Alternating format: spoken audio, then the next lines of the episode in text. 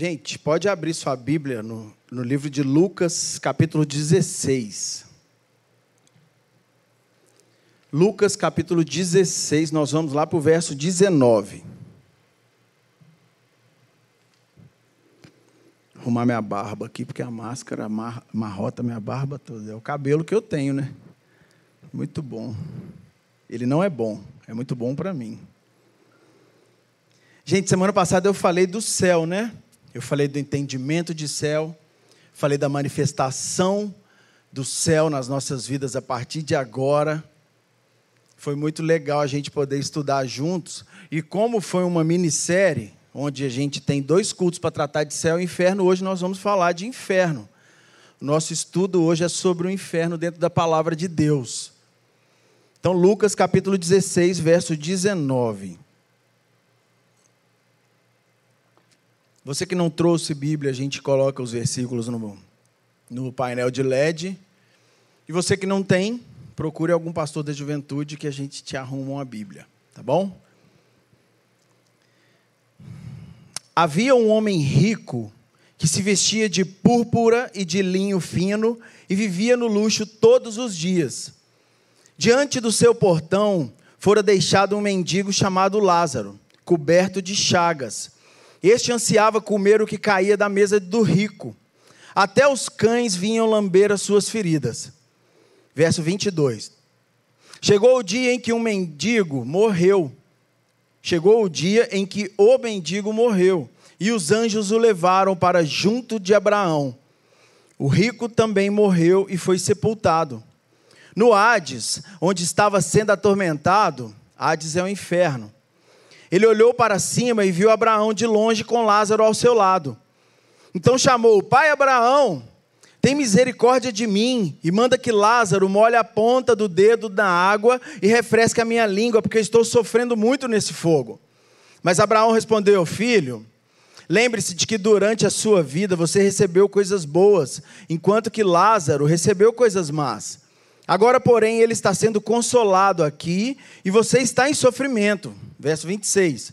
E além disso, entre vocês e nós há um grande abismo, de forma que os que desejam passar, para, passar do nosso lado para o seu, ou do seu lado para o nosso, não conseguem. Ele respondeu: Então eu te suplico, pai, manda Lázaro ir à casa do meu pai, pois tenho cinco irmãos Deixa que ele os avise, a fim de que eles não venham também para esse lugar de tormento. Abraão respondeu: Eles têm Moisés e os profetas, que os ouçam. Não, pai Abraão, disse ele, mas se alguém dentre os mortos fosse até eles, eles se arrependeriam, se arrependeriam. Verso 31, Abraão então respondeu: Se não ouvem a Moisés e aos profetas, tampouco se deixarão convencer, ainda que ressuscite alguém dentre os mortos. Glória a Deus por Sua palavra que Ele fale conosco nessa noite. Gente, eu me sinto muito privilegiado. E é um privilégio sempre poder pregar o Evangelho. Sempre é um privilégio poder tocar no assunto da Bíblia, da palavra de Deus, porque ela é a palavra de Deus. A Bíblia é a inspiração do Espírito Santo para os escritores. Foi o próprio Deus falando através da mão dos escritores para que a gente pudesse ter acesso à palavra de Deus para nós. E eu me sinto privilegiado mesmo todas as vezes que eu tenho oportunidade de subir no altar, de em meio a amigos, onde tiver, poder falar do Evangelho. Mas, falar do céu e do inferno é algo que eu acho ainda mais importante. Eu me senti mais feliz ainda de falar, apesar de ter sido por incrível que pareça, semanas bem difíceis para mim, bem cansativas, porque eu tenho lutado para poder fazer esses estudos, eu tenho lutado para conseguir estudar e expor de uma maneira que seja real e que possa trazer realmente uma visão para a nossa igreja e para a nossa juventude, uma visão bíblica do céu e do inferno e da manifestação disso nas nossas vidas de forma prática no dia de hoje. Mas isso é um assunto que tem sido um tabu dentro do Evangelho. Esse é um assunto, ao se tratar de céu e inferno, que não tem muita abertura dentro das igrejas cristãs ou no meio do povo cristão hoje em dia. Porque muitos consideram que quando se trata de inferno, isso traz um mau sentimento para as pessoas. Ah, e falar de inferno às vezes traz um mal-estar para a gente. Isso não traz muito retorno para a igreja. O povo não gosta de ouvir falar de inferno, não, pastor. Não fala de inferno, não. O povo quer ouvir falar de vitória. O povo quer ver aquilo que Deus vai dar para eles de bom. Então, isso, gente, é uma mentira que tem crescido no meio do povo de Deus. Isso é algo mentiroso que tem nascido dentro da igreja. Não poder falar do inferno. Isso não pode causar um mal-estar no povo de Deus. Isso não pode causar uma tristeza no povo de Deus ao se falar do inferno. E hoje nós vamos estudar e você vai sair daqui compreendendo por que quando se fala do inferno, você tem que se sentir bem. Porque quando se trata do inferno, é algo que a igreja deve comprar e deve caminhar na tratativa também desse assunto. Tratar do inferno é algo que o crente tem um papel fundamental a ser desenvolvido dentro da caminhada do cristão. Hoje nós vamos sair daqui nessa noite compreendendo isso. Mas existem alguns erros que realmente afetam negativamente a exposição desse evangelho. Existem alguns erros que são cometidos pela igreja pelos cristãos, quando eu falo igreja, gente, eu não cito uma denominação, ou eu não estou citando uma placa, eu estou citando a igreja, o povo de Deus, tá? Eu estou falando, porque senão fica parecendo que eu estou falando de alguma igreja específica, ou até mesmo da, da nossa igreja, da Getsemane, mas eu estou falando da igreja como um corpo de Cristo. E a igreja tem pecado em alguns aspectos ao expor sobre a doutrina do inferno. Por exemplo, um erro comum que a igreja tem cometido a respeito da doutrina do inferno é que ela tem apresentado a doutrina do inferno para as pessoas com alegria. Os crentes, eles têm falado do inferno para as pessoas como se aquilo trouxesse uma satisfação para eles. Como se o resultado do inferno para as pessoas que não são salvas trouxesse uma alegria pessoal para aqueles que estão sendo salvos. Você não acredita, não? Então você vai para o inferno e você vai ver na hora que você chegar lá. Você não acredita no que eu estou falando, não? Você vai ver, você vai arder na chama do fogo. Eu já recebi vários áudios assim que às vezes vem de brincadeira no WhatsApp. De pessoas falando, né? Não, esse povo vai, vai queimar no inferno e Deus vai derramar fúria sobre eles. A gente sempre vê o povo, considerado o povo de Deus, falando dos perdidos dessa maneira. E isso tem afetado negativamente a vontade das pessoas crerem no Evangelho. Isso tem afetado negativamente a vontade das pessoas confiarem na palavra de Deus e quererem conhecer mais da Bíblia. Porque a gente tem que tomar muito cuidado, gente. Se a exposição do Evangelho através das nossas bocas e da nossa vida, se a doutrina do inferno, ela está fazendo com que a gente seja mais alegre, mais satisfeito porque outras pessoas estão indo para o inferno, a gente tem que rever o nosso conceito a respeito do evangelho que nós estamos vivendo. Se isso não te dá dor, saber que uma pessoa está indo para o inferno, você precisa até de começar a rever o conceito da vida que você está levando como um cristão. Um outro erro que tem atacado a igreja a respeito da doutrina do inferno é a falta de competência no estudo da palavra de Deus para poder falar do assunto. O povo de Deus, a igreja, cristãos, não tem se dado ao estudo da palavra de Deus para poder discutir sobre céu e inferno. E eu até puxo a responsabilidade para nós que estamos na liderança. Eu puxo. É lógico que isso não vai eximir a igreja da, da, responsabilidade, não vai tirar a responsabilidade da igreja também de estudar, de correr atrás, mas a gente tem abdicado no estudo aprofundado a respeito desses temas, para que a gente possa, ao sentar com amigos que não conhecem, mas que têm interesse, a gente expor uma verdade, a gente expor realidade, a gente falar para eles daquilo que tem afetado o mundo, aquilo que espera aqueles que não creem em Deus, aquilo que espera aqueles que creem na salvação que há em Cristo Jesus, e a gente poder colocar isso de forma clara, de forma real. E eu sempre falo isso também. se vocês não correrem atrás de aprofundar no conhecimento de, da Bíblia, aprofundar no conhecimento da palavra de Deus, e esperar que eu, em uma hora, consiga expor para vocês a respeito de algum assunto que é tratado nos cultos aqui de sábado, eu vou ser tratado como se fosse incompetente. Eu vou ser um bobão aqui na frente, porque eu não vou conseguir, dentro de uma hora, expor tudo que tem que expor dentro de um assunto. Nenhum pastor que subiu aqui ou que vai subir vai conseguir esgotar um assunto dentro de uma hora. E aí, quando um homem de Deus se levanta, direcionado por Deus, porque eu tenho certeza que todas as palavras que são pregadas aqui nesse púlpito, elas são direcionadas por Deus para a igreja, aí o compromisso é seu. De virar e falar assim: nossa, o pastor sábado pregou um sermão sobre o inferno. Eu vou meditar nessa palavra durante a semana. Eu vou continuar crescendo no conhecimento dessa palavra, vou pesquisar mais o que, que Deus tem para falar comigo a respeito disso. E aí a gente continua crescendo no conhecimento da palavra de Deus e caminhando sempre da mesma, na mesma vontade de Deus para nós. Você não deixa a responsabilidade só com o pastor. Porque o chamado é para todo mundo, gente. Eu vivo falando, nós fomos chamados para a eternidade. Vocês foram chamados para ter uma vida eterna. Todos nós fomos chamados para ter vida eterna. E a partir do momento que nós fomos chamados para ter vida eterna, aí Deus nos dá uma responsabilidade de serviço. Então, servir é o papel do crente, não é só o papel do pastor. Não é só o papel do professor de escola bíblica.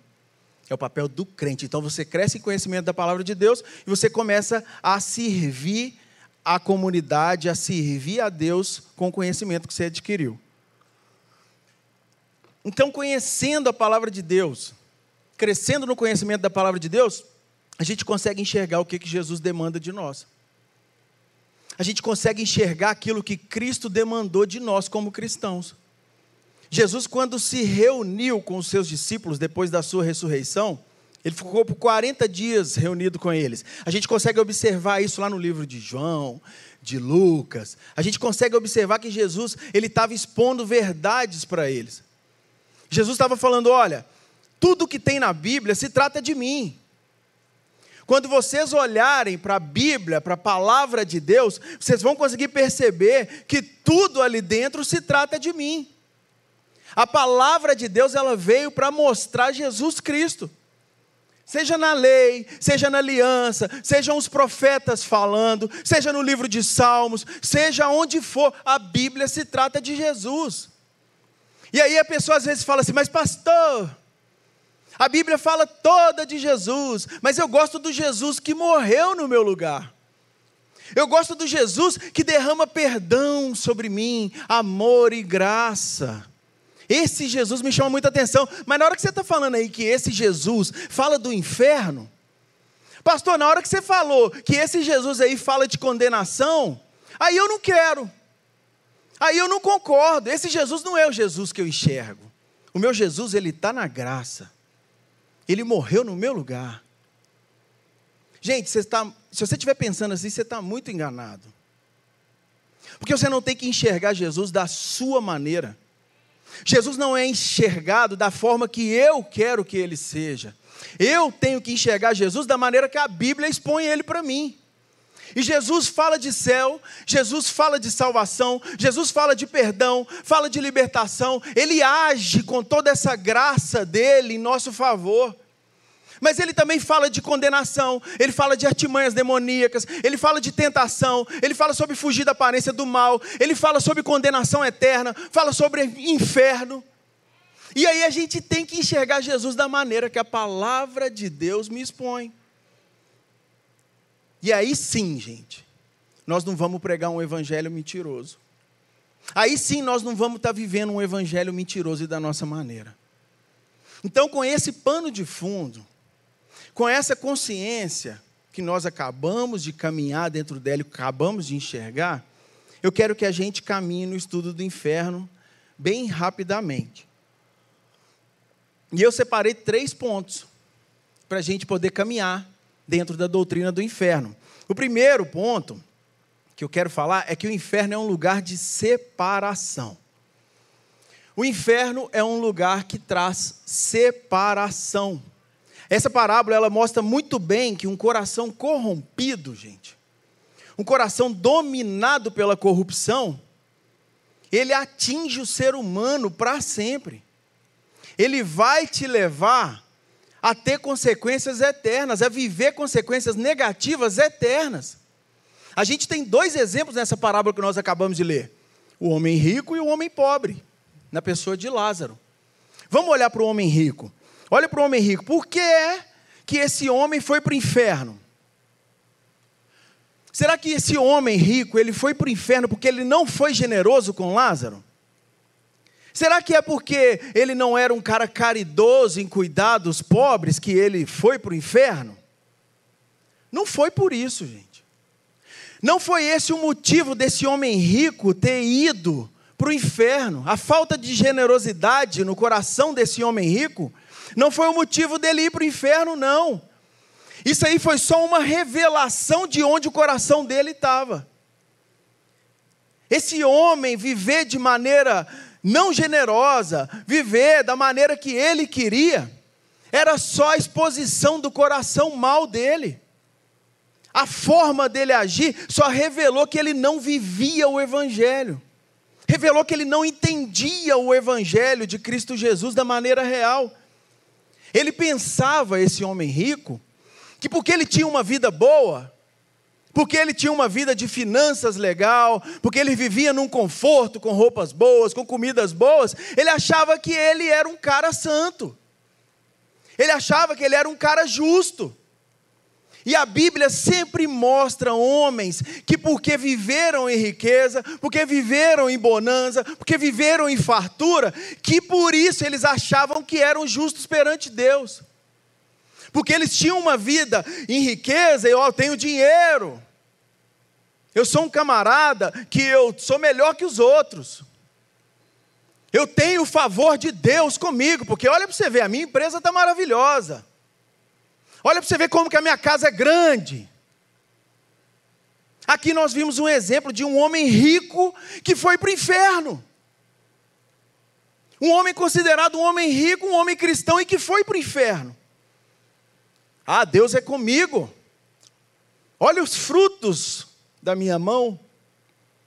Você conhece a árvore pelos frutos. Olha aí os meus frutos. Então esse homem, ele estava caminhando dentro de um engano gigantesco.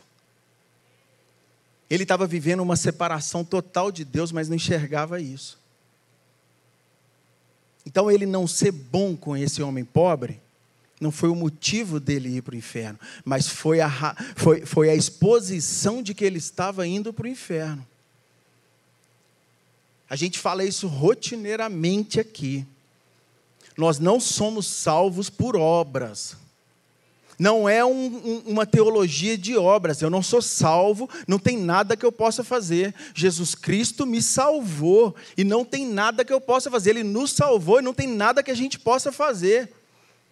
Ele te escolheu. Mas é lógico que a partir do momento que nós recebemos a salvação em Cristo Jesus, nós começamos a produzir boas obras naturalmente. A gente começa a se preocupar com o outro. A gente começa a diminuir nas agressividades. É da noite para o dia? Não. Eu não quero colocar um peso sobre vocês para que vocês achem que a partir do momento que você aceitou Jesus, você vai virar uma chavinha e essa chavinha vai fazer com que você seja a pessoa mais boa do mundo. Não. Eu vou me tornar a pessoa mais perfeita da noite para o dia? Não. Mas você começa a caminhar. Você começa, o seu coração começa a mostrar que houve uma transformação. Agora vamos olhar para o homem pobre, Lázaro. Ele tem um nome, se chama Lázaro a Bíblia mostra que esse homem, ele já entende a sua natureza. Esse homem, ele já compreende o seu estado de pecador. Ele compreende o seu estado de rejeitado. Muitas vezes até rejeitado pela comunidade, pela sociedade. Tem pessoas na nossa comunidade de hoje em dia que, porque se reconhecem como pecadoras, são rejeitados. Não, você não pode fazer isso, você não pode fazer aquilo, você não pode falar em nome do Senhor, porque você é pecador. Pessoas que se reconhecem como pecadores são rejeitados desde aquela época. Mas esse homem pobre, por entender a sua condição pecaminosa, por entender a sua condição espiritual na presença de Deus, que é santo, que tem olho santo, que nos enxerga de maneira real, que sonda os nossos corações e vai nos enxergar não como uma capinha por fora de santidade, mas ele enxerga lá no profundo dos nossos corações. Esse homem, ele compreendeu que ele não era justo. Esse homem compreendia, esse homem pobre, Lázaro, compreendia que ele não era justo perante Deus. E ele recebeu uma graça especial, genuína da parte de Deus. No Sermão do Monte, Mateus capítulo 5, no verso 1, mostra Jesus pregando o evangelho para os seus discípulos. Jesus senta com seus discípulos e ele começa a expor o evangelho verdadeiro para eles. E Jesus toca nesse assunto. Jesus entra nesse assunto, olha o verso 3. Bem-aventurados os pobres. Jesus falou: bem-aventurados os pobres, os que não têm condição financeira, gente. É lógico que não, ele estava falando dos humildes, aqueles que se consideram impotentes na presença dele. Bem-aventurados os que se consideram impotentes da presença dEle, aqueles que são humildes em espírito, os pobres em espírito, pois deles é o reino dos céus. Verso 4: Bem-aventurados os que choram. Choram são aqueles que, poxa, eu estou triste porque minha namorada terminou comigo. Chora são aqueles que ficam fingindo pelos cantos da igreja, se lamentando, para que um tanto de gente fique lá abraçando eles, falando assim: ô oh, tadinho, ô oh, tadinha dela, gente, essa igreja é muito injusta. Vamos para outro lugar, querida? Vamos. Vamos, querido, vamos para outro lugar, que esse povo aqui não presta, não. Olha, eu já falei para você que esse povo dessa igreja não presta. Aqui você só chora. Jesus, quando estava ensinando aqui, gente, ele falou: bem-aventurados os que choram. Ele quis dizer: bem-aventurados aqueles que lamentam a vida em pecado que tem levado. Bem-aventurados aqueles que se arrependem da natureza pecaminosa herdada e que querem uma transformação de vida genuína vindo da minha parte, pois serão consolados.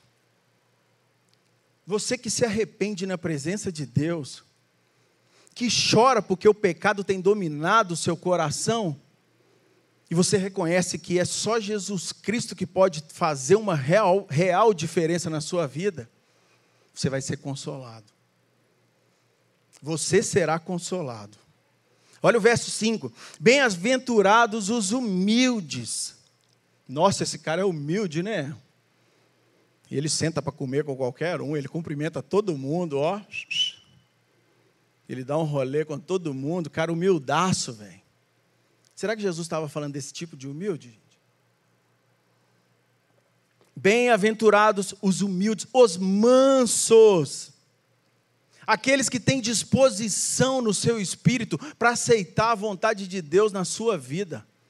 Jesus está falando assim: bem-aventurado é você se você aceita a minha direção e vive conforme a minha palavra. Bem-aventurado é você que vai fazer aquilo que eu demando, porque eu te salvei, e a sua vida agora passou a não ser dominada mais por você, mas é dominada por mim. E você é bem-aventurado. Você é bem-aventurado, pois eles receberão a terra por herança. Isso é Jesus ensinando, gente. Então o pobre, o humilde, o que chora, entende que o inferno é lugar de separação da vontade de Deus. Entende que ele não pode ir para lá. Ele não quer ir para lá, ele não deve ir para lá. O inferno vai trazer a separação dos soberbos, gente, dos humildes. O inferno vai separar os soberbos de Jesus Cristo. O inferno vai trazer essa realidade. Olha o verso 26. Entre vocês, vem 26 de Lucas, capítulo 16. Entre vocês e nós há um grande abismo, de forma que os que desejam passar do nosso lado para o seu, ou do seu lado para o nosso, não conseguem. O inferno é o resultado da vontade do homem de se afastar de Deus. É uma separação por causa da sua própria vontade, por causa da nossa própria vontade. Isso é o inferno. Deus, eu sei dos seus mandamentos, Deus. Eu sei aquilo que o Senhor já demandou para a humanidade. Eu sei aquilo que o Senhor demandou para o homem, desde a criação do homem. Mas eu quero do meu jeito. Eu quero fazer da minha maneira, Deus. Você está criando um afastamento. Você está criando uma separação. Quem é pai aqui sabe, gente. Pai tem que levar uma vida corrigindo o filho. Eu estava até conversando essa semana, brincando com os pastores lá na sala. Falei, mano, todos os dias que vocês olharem para mim entrando aqui nessa sala, saiba que eu já mandei o Gabriel e a Amanda escovar o dente. É todo dia. Vocês já escovaram o dente? Já. Não, vai escovar. Você já arrumou a cama? Já. Não, então vai arrumar. Vocês já deixaram as bagunças lá? Vocês já pegaram tudo? Não, então vai pegar, vai guardar. A gente leva uma vida instruindo, a gente leva uma vida corrigindo. É uma vida, gente, é todo dia. Preocupado, e onde que está, o que está fazendo, o que está assistindo no iPad. Estão uma semana já sem, sem iPad, de castigo, porque fizeram bagunça. É uma vida corrigindo, sem iPad, sem computador, sem Netflix. Já tem 10 anos e 9, 10 e 9. Dez anos corrigindo, dez anos dando direção. Mas eu sei que vai chegar a hora que eu não vou poder olhar para eles e colocar de castigo mais. Vai chegar um dia que eu não vou virar para Amanda e para o Gabriel e vou falar, imagina, sei lá, vinte e tantos anos, e eu falando, senta aqui, está de castigo, não vai usar celular agora. Ficaria até estranho, sei lá, eu velhinho com a barba branca, e eles já, sei lá, trabalhando, casados e eu botando de castigo. Eu acho que chega um ponto que seria até injusto da minha parte fazer isso. Chegaria um ponto que eu não estaria, talvez, exercendo um amor sobre eles por não dar liberdade para eles. Então é amoroso eu dar liberdade num certo momento para que eles possam escolher a caminhada deles, para que eles possam fazer as escolhas deles. Deus também olha para nós dessa maneira, gente. Deus, todos os dias que Ele fala com vocês, quer seja através de pregação, quer seja através de uma música, quer seja através de uma frase, de um post no Instagram, que você costuma ver sempre porque você segue um canal cristão. Deus está todo o tempo te corrigindo e te instruindo. Todo o tempo Deus está te chamando para caminhar na vontade dEle, está te dando direção, está te dando instrução, está te confrontando. Deus todo o tempo está te consolando. Mas chega uma hora que não tem jeito mais. Chega uma hora que vai se tratar da sua própria vontade sendo cumprida. E se você está falando para Deus assim, Deus, eu não te quero cuidando da minha vida. Deus, eu não quero saber do Senhor tomando conta das minhas vontades. Eu mesmo sou Senhor de mim mesmo. Deixa eu controlar os meus passos, Deus. Deus vai falar para você assim: faça a sua vontade seja feita a sua vontade. Que o desejo do seu coração seja exercido. E sempre que um homem teve essa total liberdade, o homem sempre construiu um buraco de separação entre ele e Deus. Porque o coração do homem, ele sempre vai caminhar em dois níveis. Não tem como você ficar no meio do muro. Não tem como você falar quem é um crente e não obedecer nos mandamentos de Deus. Não tem como. Ah, pastor, mas eu estou caminhando, né? É decisão, gente. É decisão, é renovação da mente. Você tem que tomar uma postura, juventude. Tomar uma postura de uma vez e parar de ficar falando que está indo e que vai amanhã e que eu vou amanhã. Está igual eu quando eu falei que ia fazer dieta. Gente, eu fiquei ensaiando três anos para fazer uma dieta. Três anos ensaiando para fazer uma dieta. Ah, pastor, mas toda hora você vai falar dieta. Lógico, trem difícil desse. Perdi 15 quilos. E tem gente que está ensaiando assim, gente. A, a minha gordicezinha não estava me levando para o inferno, não, mas a sua falta de responsabilidade dentro do Evangelho está te levando para o inferno. Está te fazendo caminhar em direção a um abismo que depois não vai ter volta. E Deus está te chamando toda hora para te falar isso. O seu coração sempre vai caminhar em dois níveis. Em um primeiro nível, você sabe que é totalmente dependente de Deus, e talvez você vai olhar, talvez não, quando você sabe que é totalmente dependente de Deus, você olha para Deus como salmista, lá em Salmos 16, 11. Senhor, tu me farás conhecer a vereda da vida, a alegria plena da tua presença. Deus, eu vou ter um eterno prazer do seu lado. A gente começa a caminhar nesse primeiro nível do coração, segundo a vontade de Deus. Ah, pastor, mas aí será que eu vou ter a minha, a minha liberdade? Sim.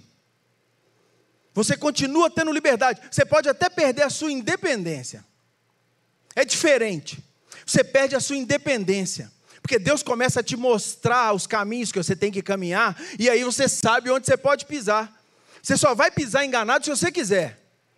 Ah, eu vou na casa daquela menina. Porque você está querendo, mano. Porque você sabe que a moça mora sozinha, e aí você vai na casa da moça, sabendo que ela mora sozinha, sabendo que vocês já tiveram algum problema sexual. É lógico que você vai lá para fazer uma visita, porque você sabe o que vai rolar. Mas o Espírito Santo está te avisando: não vá, não vá, não vá, mas você tem sua liberdade. Então, nesse primeiro ponto, você fala assim: Deus, obrigado, porque o Senhor me confrontou e o seu Espírito Santo fala comigo, então eu não vou. Mas existe um segundo nível no seu coração. E esse segundo nível é aquele nível que você fala com Deus assim: Deus, eu não vou fazer o que o Senhor deseja. Eu quero fazer o que eu desejo. E aí você ganha a sua independência. Mas você não ganha a liberdade. Porque quando eu vivia no mundo, eu achava que eu tinha liberdade, mas não tinha, porque eu era viciado em drogas, eu era viciado em cigarro, eu era viciado em bebida, eu era viciado em pornografia. Eu fritava o meu dinheiro só com coisa que estava me destruindo, estava me matando. Eu era viciado em festas para tentar me encher de alguma coisa, porque tinha um vazio enorme dentro de mim, e quando eu chegava em casa sozinho, eu só ficava chorando. Que liberdade é essa? Que liberdade é essa que você precisa de ir no psiquiatra para poder tomar um remédio para conseguir largar as drogas? Que liberdade é essa que a sua independência vai te trazer, que vai te levar para a morte, que vai te levar para dentro da favela para você comprar droga? Que liberdade é essa? Que liberdade é essa onde você vira noites na rua para tentar se alegrar com amigos, para tentar tampar um buraco que você tem dentro do peito? Que liberdade é essa? Esse nível que o seu coração está buscando, gente, deve ser enxergado por você, porque você está construindo um, uma cratera entre você e Deus. Você está construindo uma cratera entre a vontade de Deus e a sua vontade. O segundo ponto que a gente vai tratar é que o inferno é um lugar de desintegração. O inferno, primeiro, te separa de Deus. Em segundo lugar, ele te desintegra. E as pessoas elas estão correndo por um caminho que elas acham que vai ser maravilhoso por toda a vida. A humanidade está caminhando por um caminho que acha que vai ser tudo lindo a vida inteira. Vejo meus amigos indo para festa. Não, vai ter cinco DJs internacionais. Estou com a caixa de bala, bora. E os camaradas estão achando que vai ser essa festa o resto, a, toda a eternidade. Toda a Bíblia, gente, toda a palavra de Deus nos alerta desse caminho de desintegração.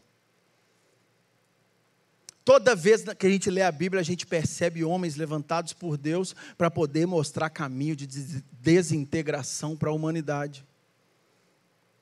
Semana, semana passada nós falamos do céu aqui. Eu citei aqui Jonathan Edwards, em escritos dele, onde ele disse que a gente deve observar o céu de uma maneira que nós nunca imaginamos. Ele fala que toda vez que a Bíblia vai citar algo sobre o céu, a Bíblia usa o termo como é como o rio de águas vivas. É como o reino, é como o banquete, é como o casamento. A Bíblia sempre cita que é como algo, porque a gente nunca viu. Então a gente deve imaginar que o céu é sempre muito melhor do que qualquer coisa que eu já vivi. Então, velho. Então, a parada é que, quando a Bíblia fala do inferno, ela também está te levando a imaginar. Você tem que parar para imaginar. Ela está te levando a pensar que o inferno vai ser muito pior do que qualquer coisa que você já viveu. Ela está te levando a entender que o inferno é um lugar que vai te trazer desintegração. Olha o que, que diz lá em Lucas capítulo 13, no verso 28. Ali haverá choro e ranger de dentes. E esse choro aqui não é de arrependimento, não, tá? Não é choro de olhar para Deus achando que, oh Deus, eu fiz tudo errado. Não é esse tipo de choro, não. Apocalipse capítulo 20, no verso 10. O diabo que as enganava foi lançado no lago de fogo que arde com enxofre, onde já haviam sido lançados a besta e o falso profeta. Eles serão atormentados dia e noite para todo sempre. Segunda Tessalonicenses capítulo 1, verso 9 eles sofrerão a pena de destruição eterna, a separação da presença do Senhor e da majestade do seu poder. Gente, pouquíssimo tempo que eu vivi separado da presença do Senhor, houve uma trouxe uma destruição para a minha vida e para todas as pessoas que viviam comigo amigos, empresa que eu já trabalhei, o, o, o, que fosse que eu tocasse, gente. Era o inferno sendo manifestado naquele lugar. Era uma real desintegração, gente. Porque o inferno é um lugar de fogo. E tudo que o fogo toca se desintegra. Onde o fogo tocar, vai haver desintegração. O fogo da condenação, o fogo da justiça, ali vai haver desintegração, igreja. Então você tem que imaginar isso. O Zé Renato me emprestou um livro do C.S. Lewis, O Grande Abismo. Obrigado, viu, Zé, pelo presente. Estou zoando, eu vou devolver. Quando eu acabar de ler. Ele saiu com um título novo agora, O Grande Divórcio. É uma releitura e talvez tenha uma linguagem até mais fácil. Eu não estou querendo ganhar o livro, não, viu? e C.S. Lewis ele cita algo sobre desintegração nesse livro, e eu trouxe para compartilhar com vocês uma pequena frase. C.S. Lewis fala assim: Chega o dia em que não haverá mais você, vocês não, não haverá mais, a frase fala você, falando para aqueles que estão indo para o inferno. Chega um dia em que não haverá mais você, mas apenas o próprio resmungo acontecendo para todo sempre. Olha a desintegração, gente. E continua. As forças que começaram anos atrás a devorar sua humanidade, agora havia concluído seu trabalho. A vontade intoxicada que vinha envenenando lentamente a inteligência e as afeições, agora finalmente se envenenou todo o organismo da sua alma se despedaçou. Apenas um fantasma foi deixado, uma inquietação eterna, um desmoronamento, uma ruína, um odor de decomposição. Isso é o inferno. Essa é a desintegração que o inferno trará. Ah, pastor, mas é desintegração física? Não. Desintegração psicológica, psíquica de forma que você não vai conseguir compreender o que está acontecendo. Só vai sobrar resmungo, sussurro. Você não vai ter força. Você não vai ter ação. Só vai sobrar resmungo. E aí a gente começa a perceber. Por que, que esse homem rico não tem nome? Por que, que o pobre tinha nome? Lázaro. Mas o homem rico não tinha. Por que, que a Bíblia não, não falou o nome desse homem rico? Porque esse homem rico, gente, ele sendo rico, ele se entregou para as riquezas. A identidade desse homem rico passou a ser a riqueza dele. A riqueza dele é quem ele é. E quando um rico coloca sua identidade na sua riqueza, se ele perder a riqueza, ele perde tudo. Se ele perde as suas posses, ele perde posição. Tem gente hoje em dia construindo identidade, gente, em cada besteiras. Tem jovem construindo a identidade em cada besteira, gente, que uma hora isso tudo vai desmoronar. E eu já tenho comentado isso com pastores amigos, a gente sempre conversa sobre. O que será que vai acontecer com a humanidade no dia que o Instagram, Facebook e afins acabarem? Que será que vai acontecer com os milhões de seguidores que o camarada tem, gente, quando um dia isso tudo se desintegrar? O que será que vai acontecer? Será que a pessoa vai perder a identidade? Eu sou da época do computador 486. Vocês conheceram o 486? Deixa eu ver. Pouquíssimos conheceram o 486. Teve antes o 386, e isso é bom para vocês verem o tanto que nós já estamos com a idade legal. Show de bola. Mas eu sou da época do 486, conexão dial-up. E ficava a noite toda conectado com o telefone ligado lá e a mãe brigando. Não pode usar o telefone. Aí a gente conectava meia-noite e ia até de manhã para pagar uma tarifa só. Show. Meu Deus. E tinha um Mirk. Tinha um Mirk, velho. E a gente entrava lá, Mirk e Message. Tinha o ICQ, né, o ICQ. E o ICQ, cara, era show de bola. O meu ICQ tinha sete dígitos. Era top. Não, o meu foi o primeiro, tem sete dígitos. A gente colocava identidade naquilo. Por que, que eu estou te falando que vocês estão colocando identidade hoje em redes sociais e uma hora isso vai desmoronar? Porque eu tinha identidade.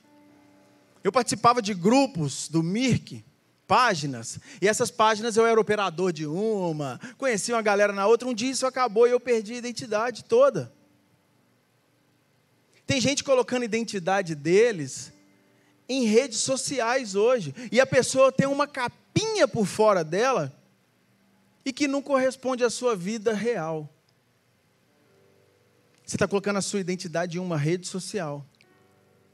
Tem gente colocando identidade em bens materiais.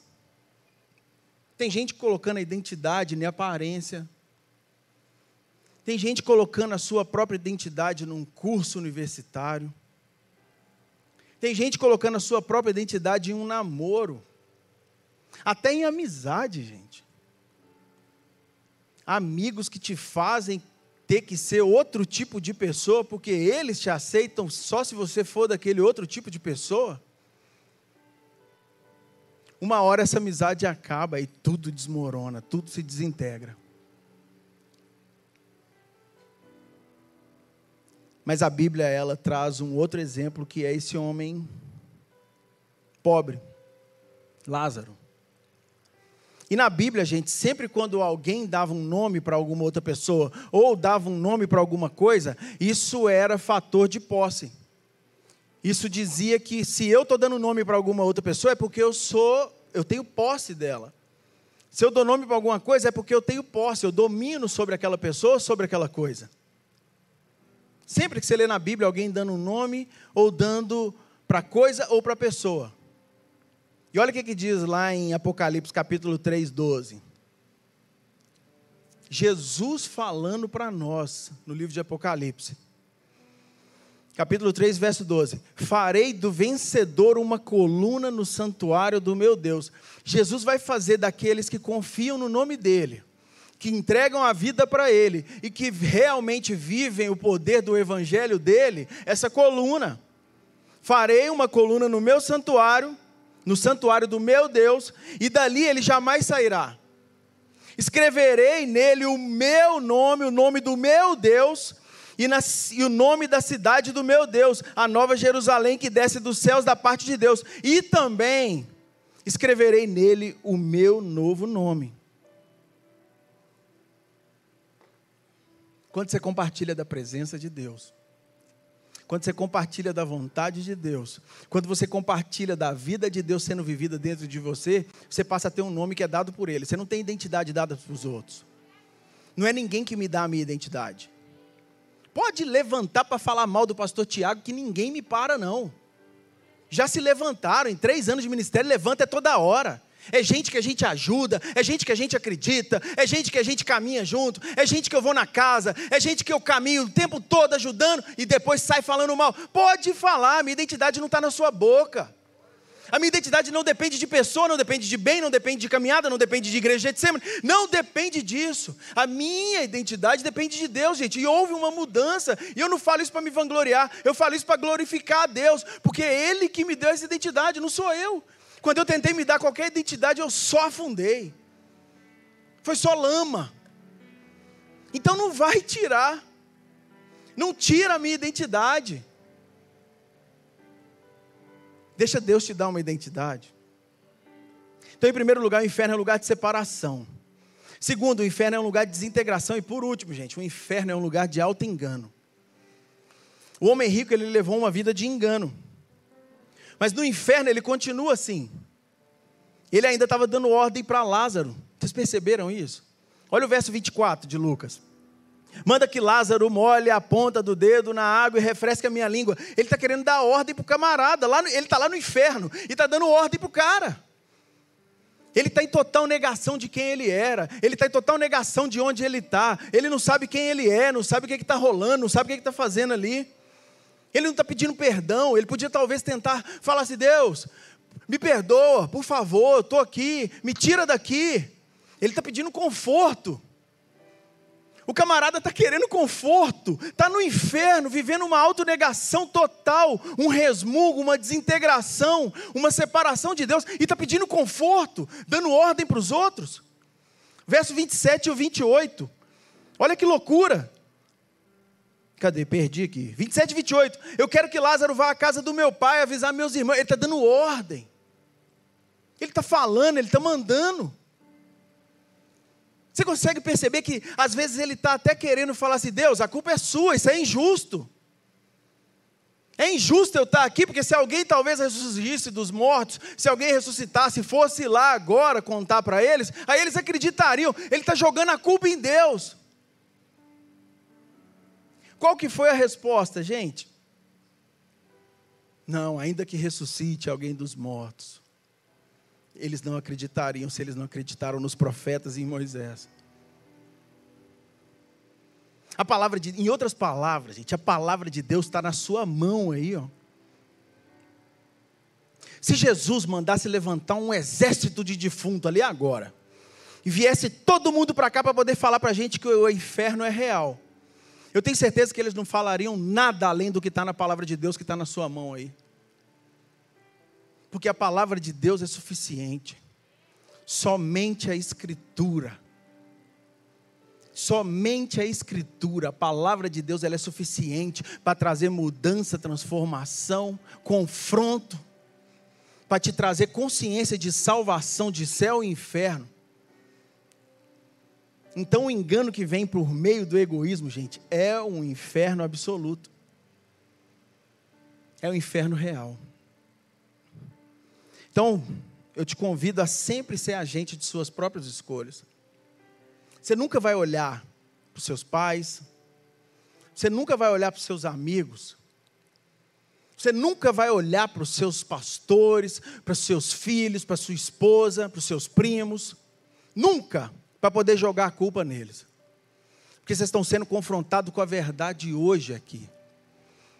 Já tem sido certamente há muito mais tempo. Mas hoje Deus está falando com vocês aqui. Não jogue a culpa nos outros, seja agente das suas caminhadas, dos seus passos. Saia do alto engano. Comece a viver a verdade do Evangelho. Comece a viver a verdade de Jesus e sua obra salvífica. Comece a fazer a vontade de Deus que está no céu, que morreu no seu lugar. E para a gente poder orar, eu quero fazer algumas aplicações aqui. Primeiro, nós observamos que a condição do homem não é prova de como Deus o vê. A condição financeira do homem nessa terra não é prova de como Deus o vê. O homem rico, ele vivia no luxo todos os dias, cheio de roupa, cheio de comida, cheio de bonança, cheio de fartura. O homem pobre, por outro lado, o mendigo, ele era miserável. Ele não tinha posses. Mas o pobre possuía a graça de Deus e o rico não. Então, a sua condição aqui nessa terra não é como Deus te vê. Não se trata de como Deus te vê, a sua condição financeira. Segunda coisa que nós observamos nessa noite: a morte ela virá para todas as pessoas, de forma igual. Todo mundo vai morrer, gente. A tristeza momentânea, a falta de luxo, a falta de comida desse homem pobre, a fartura, toda a bonança, tudo que ele tinha para vestir como rico, terminou igual para os dois. Os dois morreram. Houve morte para os dois igualzinho. E a morte é um fato que eu acho que todo mundo até reconhece, mas a galera não costuma parar para pensar nisso. A maioria das pessoas elas vivem como se fossem ficar aqui nessa terra para sempre. É como se fosse levar uma vida eterna aqui nessa terra. Vivendo com tudo de boa, tudo bem. Por isso que a gente é chamado a viver sem murmurar, sem inveja, sem egoísmo, sempre servindo ao próximo, carregando os fardos uns dos outros. Por isso que a gente é chamado para que o Espírito Santo venha agir através de nós com amor, com alegria, com paz, com paciência, com bondade, com domínio próprio. Pastor, se é isso tudo, mano, é o que eu falei no início, eu nunca vou botar um fardo pesado sobre pessoas porque eu estou caminhando. Ó, oh, saibam que eu não consigo exercer isso aí 100% e nem vou conseguir, tá? Eu continuo sendo humano, eu continuo sendo errado, eu continuo sendo um pecador. Mas eu caminho observando isso. É isso que você é chamado a observar. Olha, eu vou caminhar amando o próximo, eu vou caminhar com mais alegria, eu vou caminhar com mais paciência com meus pais, com meus irmãos, com meus amigos eu vou conseguir derramar amor sobre outras pessoas. E aí é um crescimento. Terceira coisa, a alma do crente, ela desfruta do cuidado de Deus até na hora da morte, gente. A gente desfruta do cuidado de Deus até o dia da nossa morte e para toda a eternidade. Como se a gente estivesse dentro de um avião. E no alto, dentro do avião, você não sabe onde você está, você não sabe o que está rolando. Você não sabe os perigos que você está correndo ali. Mas tem um piloto controlando esse avião. E aí, na hora que o avião pousa, aí você fala assim: Nossa, cheguei em segurança. O piloto aterrizou. No dia da sua morte, o piloto vai estar tá controlando. O piloto vai estar tá dominando tudo e vai estar tá falando assim: agora vem comigo. Eu que controlo os voos da sua vida. Eu que controlo qualquer caminho, ainda que você não saiba onde você está e nem para onde você está. Eu controlo os seus caminhos. Deixa Deus ser o piloto da sua vida. Quarto, nós aprendemos com essa parábola a realidade do inferno, gente. O inferno é real. E Jesus mostra com clareza, gente, que depois de morto, o homem rico tinha ido para o inferno. Isso é Jesus falando, não sou eu, não tem achismo aqui, eu não estou inventando nada. E a certeza do inferno e do castigo, da condenação eterna, deve ser algo que nós, como cristãos, devemos sustentar a todo custo. Nós temos obrigação de expor isso para outras pessoas, para que elas possam escolher o caminho que elas têm que caminhar. Ai, pastor, mas a obra salvífica é parte do Espírito Santo. O Espírito Santo é quem convence do pecado, o Espírito Santo é quem vai convencer a pessoa da salvação e da mudança de vida. Sim, é o Espírito Santo quem convence. Mas é igual eu estava falando para a Fabiana em casa essa semana. Sabe qual é o nosso papel? É ficar falando quem o Espírito Santo vai convencer? É lógico que não. O nosso papel é de pregar para todas as pessoas o Evangelho a todo tempo, como se dependesse de nós. Eu tenho que falar de Jesus para os outros como se isso dependesse de mim, como se dependesse da minha boca o convencimento para que aquela pessoa aceitasse Jesus. É como se eu estivesse falando assim, mano, você tem que aceitar, você tem que aceitar, você tem que aceitar. Eu sei que não depende de mim, gente. Depende do Espírito Santo convencer a pessoa. Mas vamos pregar o Evangelho e falar das realidades de céu e de inferno, da obra salvífica de Cristo, daquilo que Cristo fez, do, do, pecado do homem, da criação, da queda e da redenção, e vamos expor isso de forma real, como se dependesse de nós para aquela pessoa aceitar. O Evangelho é como se fosse um leão. E aí sim, aí não vai depender de você mais, porque a salvação é em Cristo Jesus. Observamos que o incrédulo, ele descobre o valor de uma alma só depois da morte.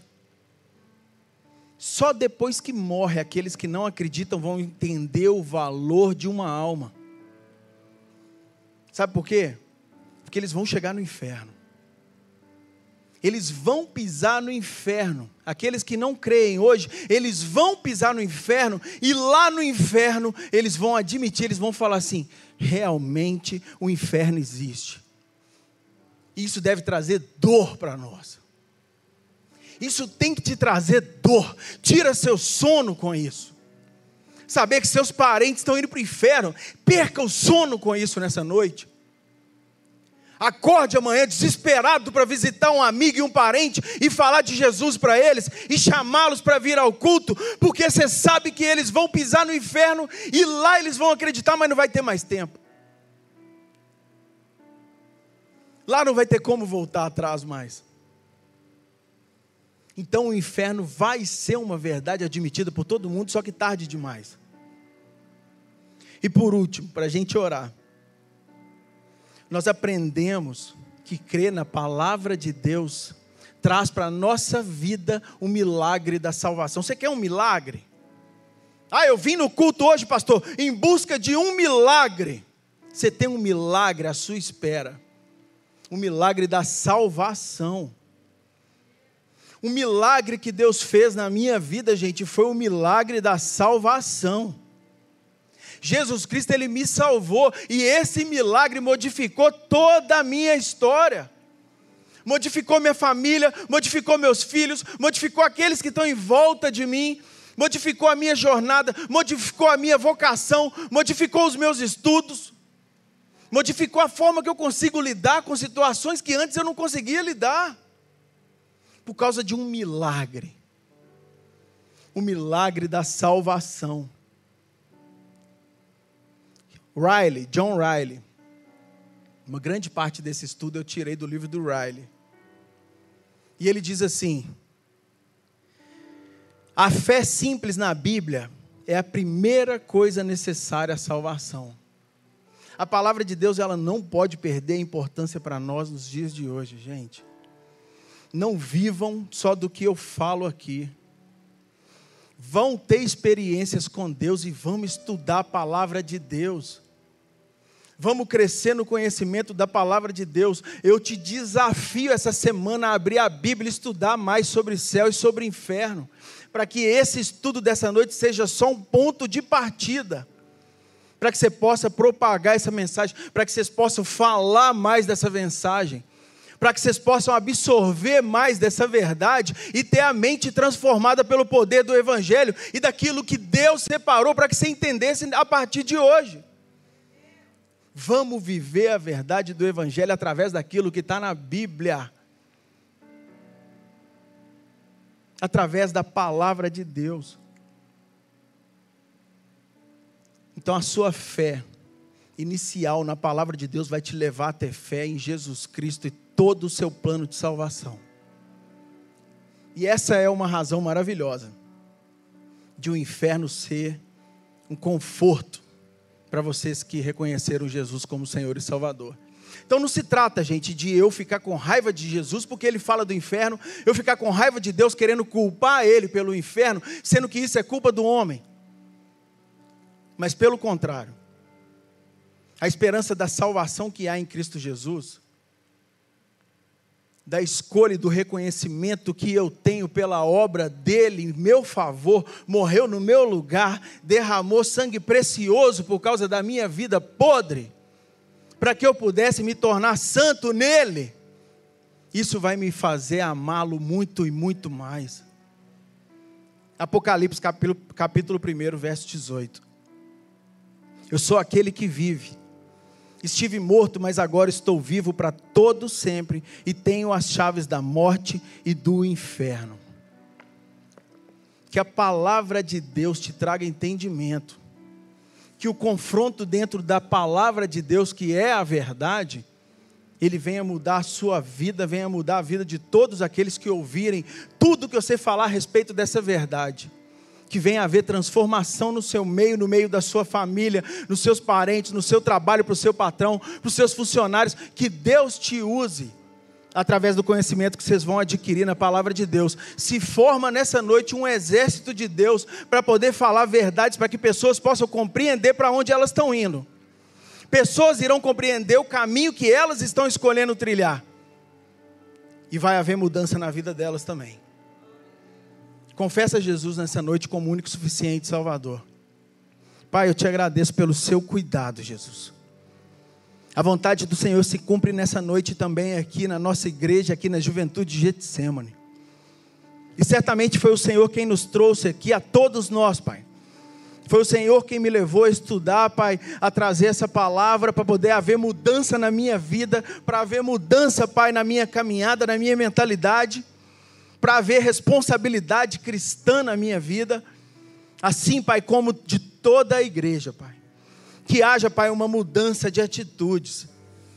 Perdoe os nossos pecados, Jesus.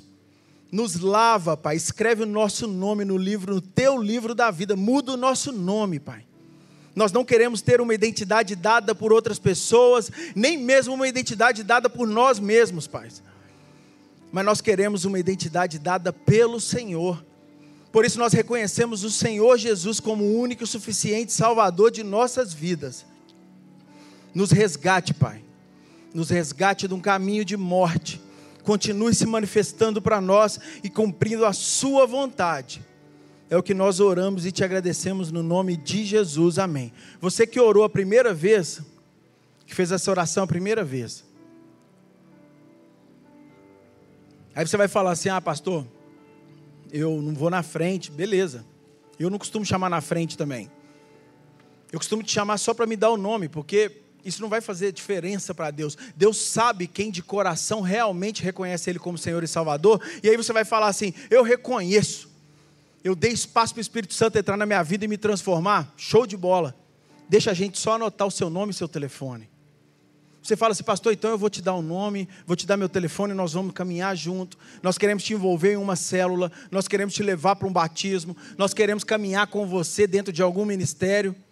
E assim você vai se envolvendo mais, vai fazendo amigos. E nós, como irmãos, unidos, caminhando juntos, a gente consegue um ajudar o outro. E vai ser assim: um só corpo em Cristo Jesus, um só foco, nosso alvo é muito maior, que é Jesus Cristo, e nós vamos trabalhando para Ele. Amém? Que Deus abençoe vocês. Um beijão.